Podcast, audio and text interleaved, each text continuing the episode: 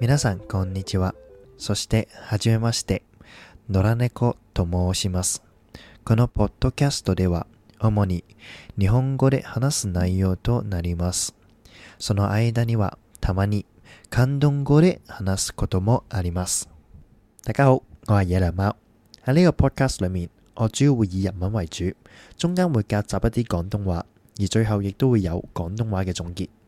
我希望喺呢個 podcast 裏面，以日文去分享唔同嘅日文知識，同埋我對生活上嘅唔同睇法。それでは始めましょうか。せっかくですから、今回のテーマは、初めて会う時の挨拶をしましょう。実は私、今、日本企業で働いています。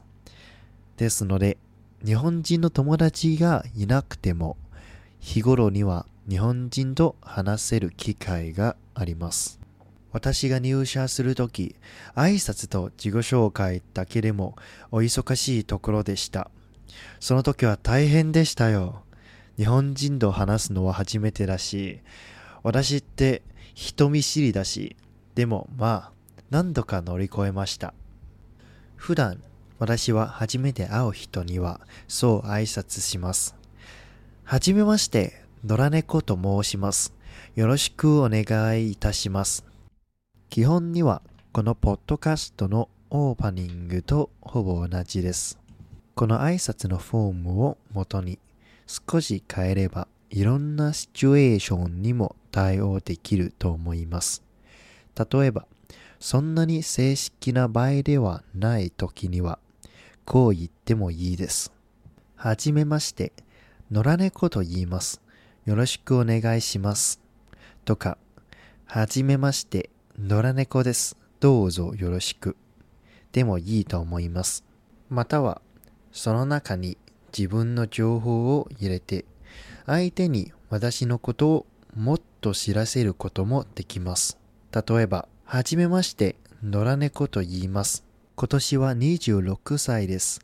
趣味はバイオリンと野球です。どうぞよろしくお願いします。場合によって違う情報を言ってもいいです。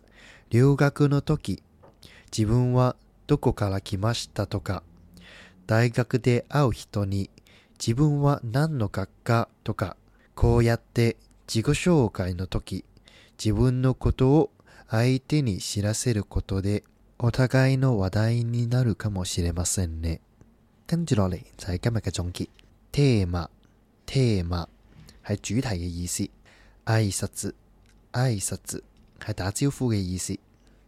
日頃、日頃係平常、平日嘅意思。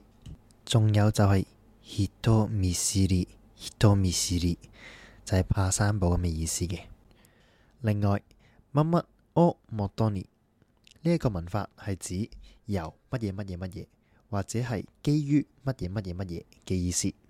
例如， 田中先生は実際に起きた事件のもとにこの小説を書きました。意思係田中老師係以真實發生過嘅事件為基礎寫咗呢一本嘅小說。而如果大家想同初次見面嘅人以日文打招呼或者係自我介紹嘅話，就可以咁講：はじめまして、私は〇〇と言います。よろしくお願いします。はじめまして係初次見面嘅意思。私は〇〇と言います，係講緊啊，我叫乜嘢名，而當中嗰個〇〇其實就係講自己嘅名。